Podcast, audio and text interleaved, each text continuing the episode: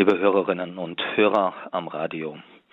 An drei aufeinanderfolgenden Sonntagen hören wir im Evangelium Ausschnitte aus der Bergpredigt, die mit den Seligpreisungen beginnt und deren Einstiegssatz lautet, Selig die arm sind vor Gott, denn ihnen gehört das Himmelreich. Hinter diesem geradezu programmatischen Wort Jesu steht eine lange Geschichte, die weit zurückreicht in die Geschichte Israels. Ich möchte einmal versuchen, den Bogen vom Alten Bund zu den Seligpreisungen des Neuen Testaments zu schlagen. Zunächst ist festzuhalten, dass Armut im Alten Testament nirgends ein Wert an sich ist. Im Gegenteil, wer arm ist, gilt als nicht von Gott gesegnet. Doch mit der Zeit erkennt man in Israel, dass Armut nicht notwendig selbst, sondern oft auch fremd verschuldet ist. Es waren als erste die Propheten Amos und Jesaja, die mit flammenden Worten die schamlose Ausbeutung der armen Land- und Stadtbevölkerung im neu gegründeten königlichen Staatswesen Juda und Israel anprangerten. Sie machten klar, dass der Bund mit Yahweh nicht nur durch götzendienerischen Kult zugunsten anderer Götter gebrochen wurde, sondern auch durch himmelschreiende soziale Ungerechtigkeiten. Denn Armut erniedrigt den Menschen, macht ihn zum hilflosen Bettler. Hiob schildert, wie Arme nackt und frierend wie die Tiere auf den Feldern der Reiche nach Nahrung suchen, die ihnen zuvor diese Felder stahlen.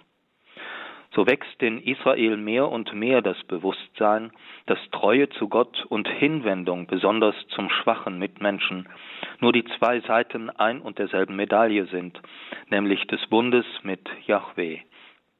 Daher Bundesbruch nicht nur in Götzendienst besteht, sondern auch in der Ausbeutung der Schwachen dass Gott daher unverrückbar ein Gott der Armen und Bedürftigen ist, der den Stolzen, Ausbeutern und Gewalttätigen entschieden entgegentritt.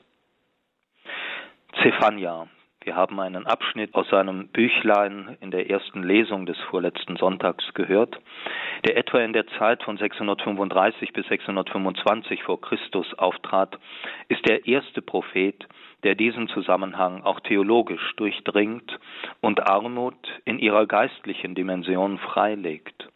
Er kündete das Gericht über das ganze Volk an, insbesondere über seine privilegierte Elite. Doch ausgenommen bleibt ein kleiner Rest, den er so charakterisiert Ich lasse in deiner Mitte übrig ein demütiges und armes Volk, das seine Zuflucht sucht beim Namen des Herrn. Dies ist ein Schlüsselsatz. Nicht die Reichen, Mächtigen, Einflussreichen und Privilegierten, die sich des Wohlwollens Gottes so gewiss sind, können Heil erwarten, sondern das demütige und arme Volk.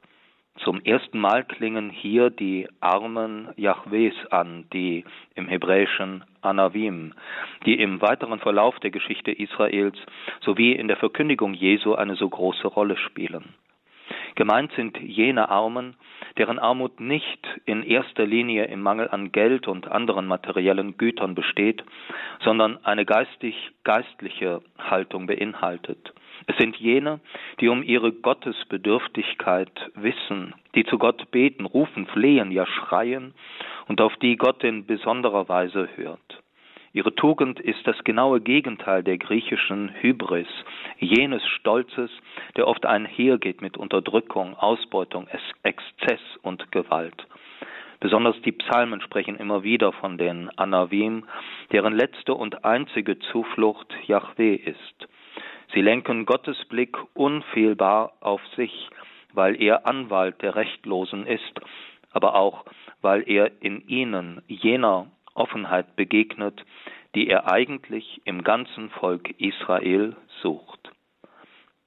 Dabei soll nicht unerwähnt bleiben, dass diese Hochschätzung der Anavim auf der einen Seite geradlinig zum Magnificat und zur Bergpredigt führt, aber auch dialektisch umschlagen kann in jene Überheblichkeit, die Jesus an den Pharisäern so oft getadelt hat. Ins geradezu Unerträgliche wurde diese pervertierte Haltung in Qumran gesteigert, wie man es in der sogenannten Kriegsrolle lesen kann, eines der furchtbarsten Dokumente religiöser Verirrung. In dieser Gemeinschaft sieht man sich selbst als die Anavim Jahwes Und wenn sie, die Armen und Demütigen, am Ende von Gott erhoben werden, werden sie in der endzeitlichen Schlacht, in einer Art liturgischen Kampfzeremonie, angeführt vom posaunenden Klerus, mit Gottes Hilfe die Rotte der Bösen in Stücke hauen. Der erste Korintherbrief bestätigt das Gesagte. Wir hören momentan in den Sonntagen Abschnitte in der zweiten Lesung. Gott schaut nicht auf irdische Weisheit und Größe, vielmehr sieht man gerade an der korinthischen Gemeinde, wie wenig dies bei ihm zählt und er viel mehr auf die Kleinen und Geringen schaut. In der Tat gehörte, gehörten dieser Gemeinde, die Paulus selbst gegründet hatte, weit überwiegend Menschen der Unterschicht an, in ihnen spiegelt sich das, was Paulus als den Kern seiner Verkündigung bezeichnet hat, sicher auch unter dem Eindruck jener Erfahrung, die er unmittelbar zuvor in Athen gemacht hatte. Von dem aufgeblasenen Dünkel der dortigen Philosophen, Intellektuellen und Gescheitredner hatte er ganz offensichtlich die Nase voll. Denn trotz seiner, nämlich des Paulus, klugen und anspruchsvollen Predigt auf dem Areopag hatte er hier so gut wie nichts ausrichten können. Man hatte ihn belächelt und weitergeschickt. Dazu wollen wir dich ein andermal hören, war nur die höfliche Umschreibung von Lass uns mit deinem Geschwätz in Ruhe. In Korinth wollte Paulus daher ausdrücklich nicht mit kluger Rede und ausgefeilter Rhetorik auftreten, sondern in aller Schlichtheit nichts anderes wissen als Jesus Christus, und zwar als den Gekreuzigten. Im gekreuzigten Christus kommt nun aber die Theologie der Anavim zu ihrer äußersten Radikalität und damit zu ihrem Höhepunkt. Paulus verkündet den, der nicht nach oben wollte, sondern ganz nach unten gegangen ist. Den, der nie die vorderen Plätze gesucht, sondern für sich am Kreuz den letzten der letzten Plätze gewählt hatte den, der nie ein weltlich angesehener Anführer und Politiker sein wollte, sondern selbst ein Anava, das ist die Einzahl von Anavim, wurde. Den, der daher in der Bergpredigt die, die in der Welt höchstens bemitleidet, wenn nicht verachtet werden, nicht nur nicht irgendwie tröstet, sondern geradezu selig preist. Das heißt, ihnen höchstes Glück und Anerkennung zollt. Ihn und ihn allein, also will Paulus verkünden. Und so kommt es nicht von ungefähr, dass nicht nur in Korinth, besonders die, die Frohbotschaft von Jesus, dem gekreuzigt Auferstandenen, annahmen, die in ihm die Nähe zu ihrem eigenen Leben wiedererkannten. Wenn wir von hier nun zu den Seligpreisungen schauen, so können wir sagen, dass im ersten Satz im Grunde die ganze alttestamentliche Theologie der Armen, der Anavim, enthalten ist. Hier zeigt sich gleichsam der Reichtum der leeren Hände, der Reichtum der leeren, zu Gott erhobenen Hände. Gerade in der Armut vor Gott liegt ein Reichtum, von dem die nichts ahnen, die gefangen sind in einer rein irdischen Vorstellung von Reichtum was dabei die erste Seligpreisung meint und was und wer Anavim oder Anava im tiefsten Sinn des Wortes ist und sind, wird in allen weiteren Seligpreisungen ausgefaltet.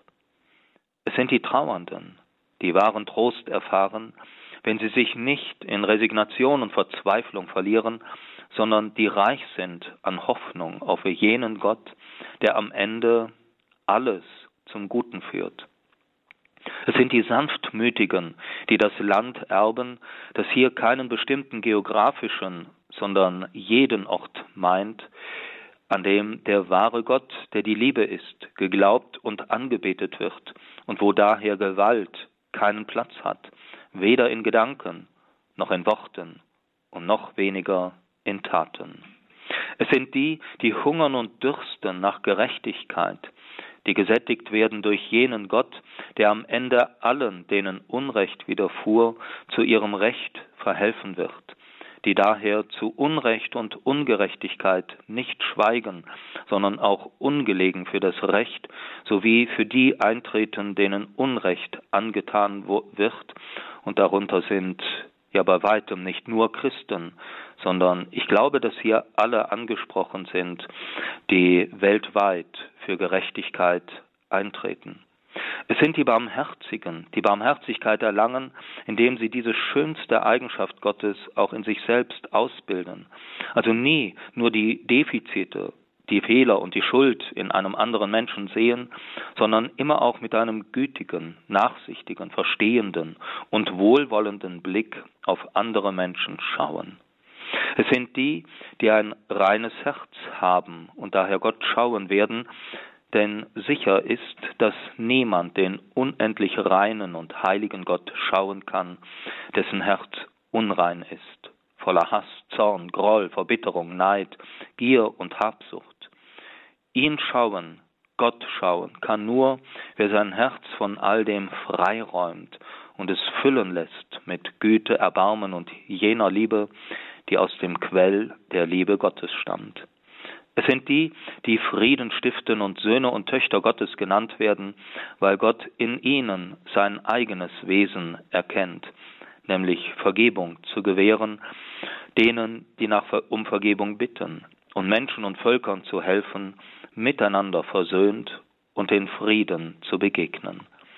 Es sind die, die um Jesu willen verfolgt und beschimpft werden, wie man es schon mit den Propheten getan hatte und, so muss man gedanklich hinzufügen, wie man es mit ihm, Jesus, tun wird. So nehmen sie teil an seinem Schicksal, aber auch an dem Segen, der aus Jesu Lebenshingabe für das Heil der Welt geflossen ist.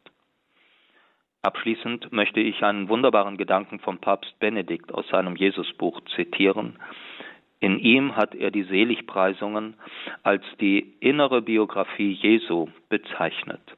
Indem er uns mit diesen Worten anspricht, möchte er, dass sie auch zur inneren Biografie eines jeden von uns werde. Bin ich dazu bereit?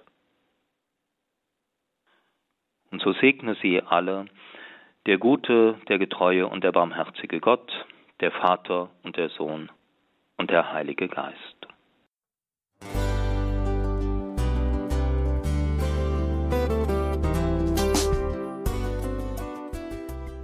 Liebe Zuhörerinnen und Zuhörer, vielen Dank, dass Sie unser CD- und Podcast-Angebot in Anspruch nehmen.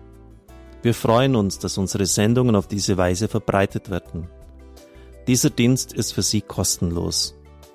Für uns ist er allerdings mit einem nicht unerheblichen finanziellen Aufwand verbunden.